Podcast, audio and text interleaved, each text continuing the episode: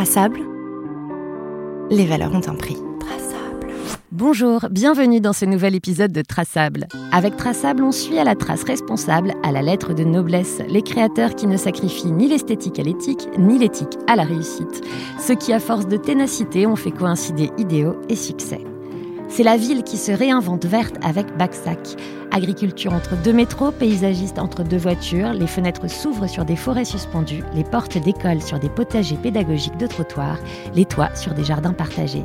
Ces designers ont pensé le bitume de demain devenu fertile, la nature accueillie au quartier en militante. Baxac est une invention technique qui propose aux plantes de s'épanouir pleinement dans les conditions les plus difficiles.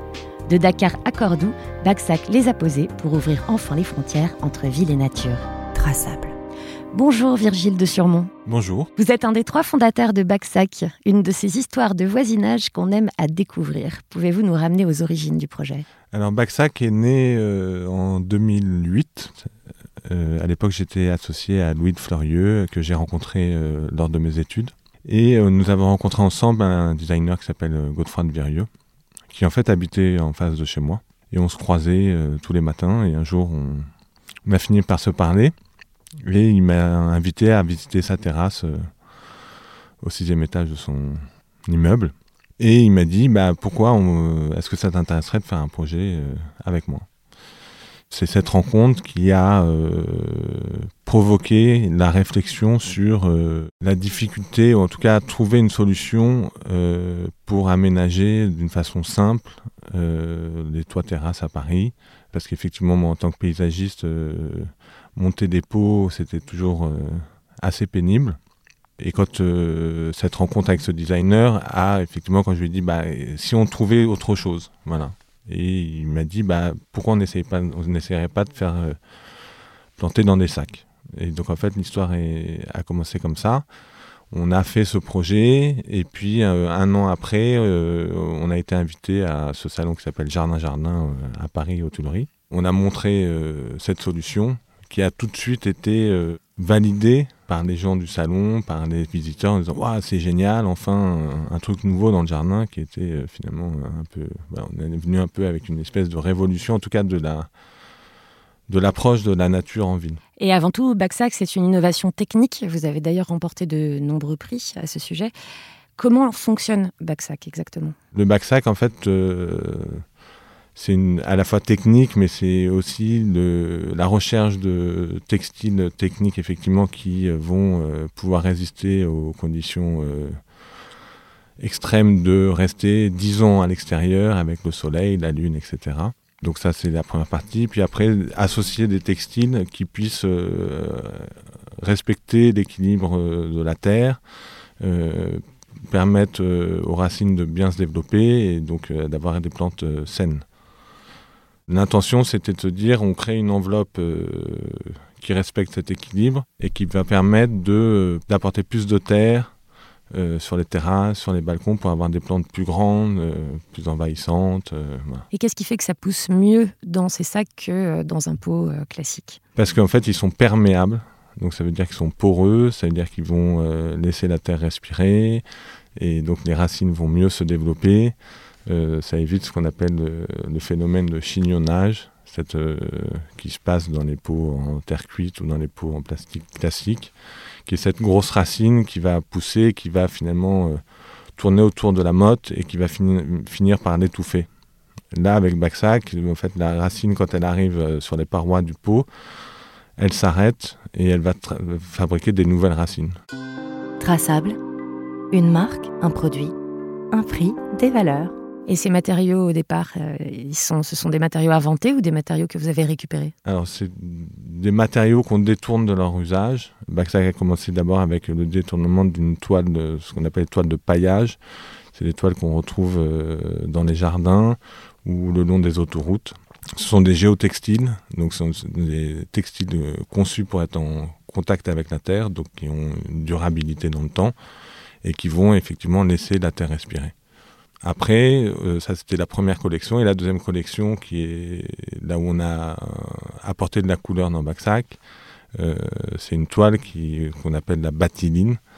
qui est une toile qui est en général euh, utilisée en architecture, sur les façades de, bâtiments ou sinon en mobilier outdoor. Et donc cette toile, elle, est, elle nous intéressait parce qu'effectivement, elle apportait la possibilité d'apporter de la couleur, mais aussi parce qu'elle était résistante euh, au soleil et qu'elle avait de la durabilité.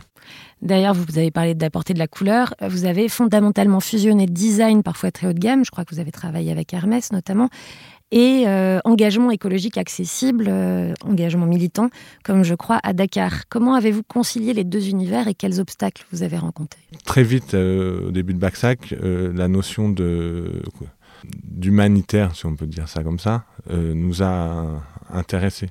On s'est dit, tiens, on a, créé une enveloppe qui permet d'avoir de la terre partout, euh, de nourrir les gens partout. Donc on est allé voir la Croix-Rouge, on était super excités. Bon, il s'est jamais réellement passé quelque chose, mais en tout cas, ça fait partie des, choses qui aujourd'hui euh, sont probablement plus importantes pour nous, vers lesquelles on voudrait aller, que effectivement des projets plus prestigieux. Parce que oui, on l'a pas précisé, mais on peut faire de la culture maraîchère dans les, dans les bacs sacs. Alors effectivement, nous, euh, ça fait, on a très, ça fait dix ans qu'on parle de, du jardin nourricier. Euh, alors aujourd'hui, effectivement, c'est un phénomène euh, qui explose. Mais quand nous, on a apporté le, potager donc en 2009, pourquoi on l'a apporté? Parce qu'on s'est dit, tiens, c'est une façon de sensibiliser l'urbain à la nature. C'est une façon de se dire, si on veut qu'il y ait plus de nature en ville, bah, peut-être que l'approche euh, nourricière va les intéresser.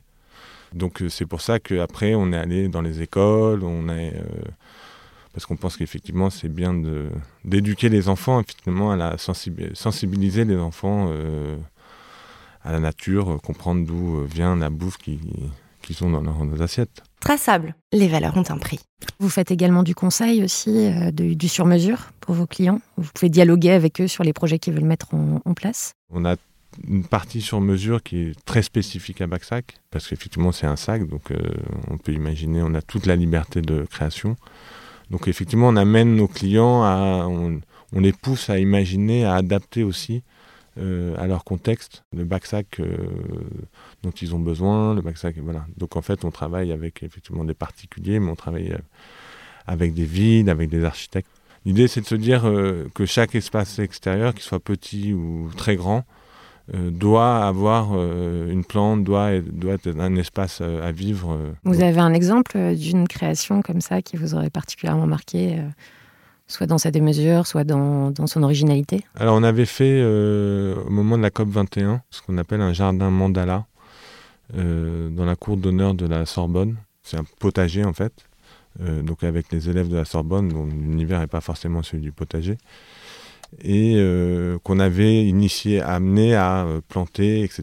Et ça avait été inauguré par Ségolène Royal.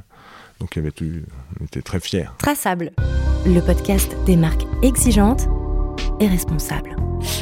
Et comment on concilie écologie et exportation? Parce que vous exportez, Pacsac. Et est-ce que vous avez un projet à l'étranger qui vous a tenu particulièrement à cœur également? Quand on vend de la nature, d'une certaine façon, on a un peu d'esprit euh, tranquille. Bon, après, il faut quand même se poser des questions sur effectivement euh, le sac en lui-même. Donc on s'en pose, même si aujourd'hui on, a pu se travailler dans une philosophie de se dire qu'aujourd'hui la problématique c'est d'avoir des produits qui soient euh, plus écologiques, mais l'important c'est d'avoir aussi des produits qui sont durables, qui vont durer dans le temps et qui, donc c'est plutôt sur ce thème-là que nous on a travaillé, c'est de se dire voilà, il faut que nos sacs ils durent 10, 15 ans, qu'ils aient un vrai usage et que ce ne soit pas des choses qu'on va racheter chaque année, euh, voilà. Parce qu'effectivement on pourrait travailler sur des matières euh, naturelles, on se pose la question, mais on passe à ce moment-là sur un, système de plus de produits qu'on rachète chaque année, euh, etc. Donc c'est pas forcément, ça va pas forcément avec euh, le jardin où on va planter un arbre en ville et on va attendre 10, 15 ans qu'il grandisse. Voilà. Donc ça. Et après, par rapport effectivement à exporter euh, à l'étranger, tout est dans sa légèreté. C'est-à-dire qu'envoyer un Backsack à l'autre bout du monde, c'est comme si vous envoyiez une, une lettre. Donc en fait, l'impact il est il est assez réduit. Et la finalité, c'est toujours quand même d'aller créer un lopin de terre en ville. Donc euh, ça donne la conscience peut-être un peu plus tranquille. Et un projet à l'étranger justement qui, euh, qui, vous a particulièrement marqué? On est en train de travailler sur un projet euh, dans la région de Fukushima, euh, justement dans ces terres euh, polluées. Bon, c'est un projet qui est en cours, mais c'est comme ce qu'on disait tout à l'heure par rapport à cette question de Backsack, solution humanitaire. Backsack, c'est aussi le jardin sur les terres polluées. C'est voilà. Traçable, les valeurs ont un prix. Si on fait un peu de science-fiction, de nature-fiction, quelle serait selon vous la ville idéale du futur? Que la ville devienne un jardin, euh, qui est probablement moins de voitures, euh, ça c'est sûr. Que chaque balcon, que chaque coin de béton euh, qui est libre soit devienne effectivement un territoire, un, lieu où on fait pousser des choses. Parce que finalement le jardin, c'est aussi, il y a dans le jardin ce côté partage. Donc il y a probablement un enjeu autour du jardin en ville de aussi euh, se retrouver, se partager. Euh, c'est la connexion à la terre, euh, connexion, retour aux choses un peu Merci Virgile Desurmont et Baxac de nous avoir fait partager votre et vos histoires. Merci. Traçable. Parce que la fin d'un monde n'est pas la fin du monde, les créateurs qui s'emploient à le redessiner comme il leur plaît reviennent très bientôt dans un nouvel épisode de Traçable. Retrouvez tous les épisodes de Traçable sur b2p.fr et toutes les plateformes de podcast.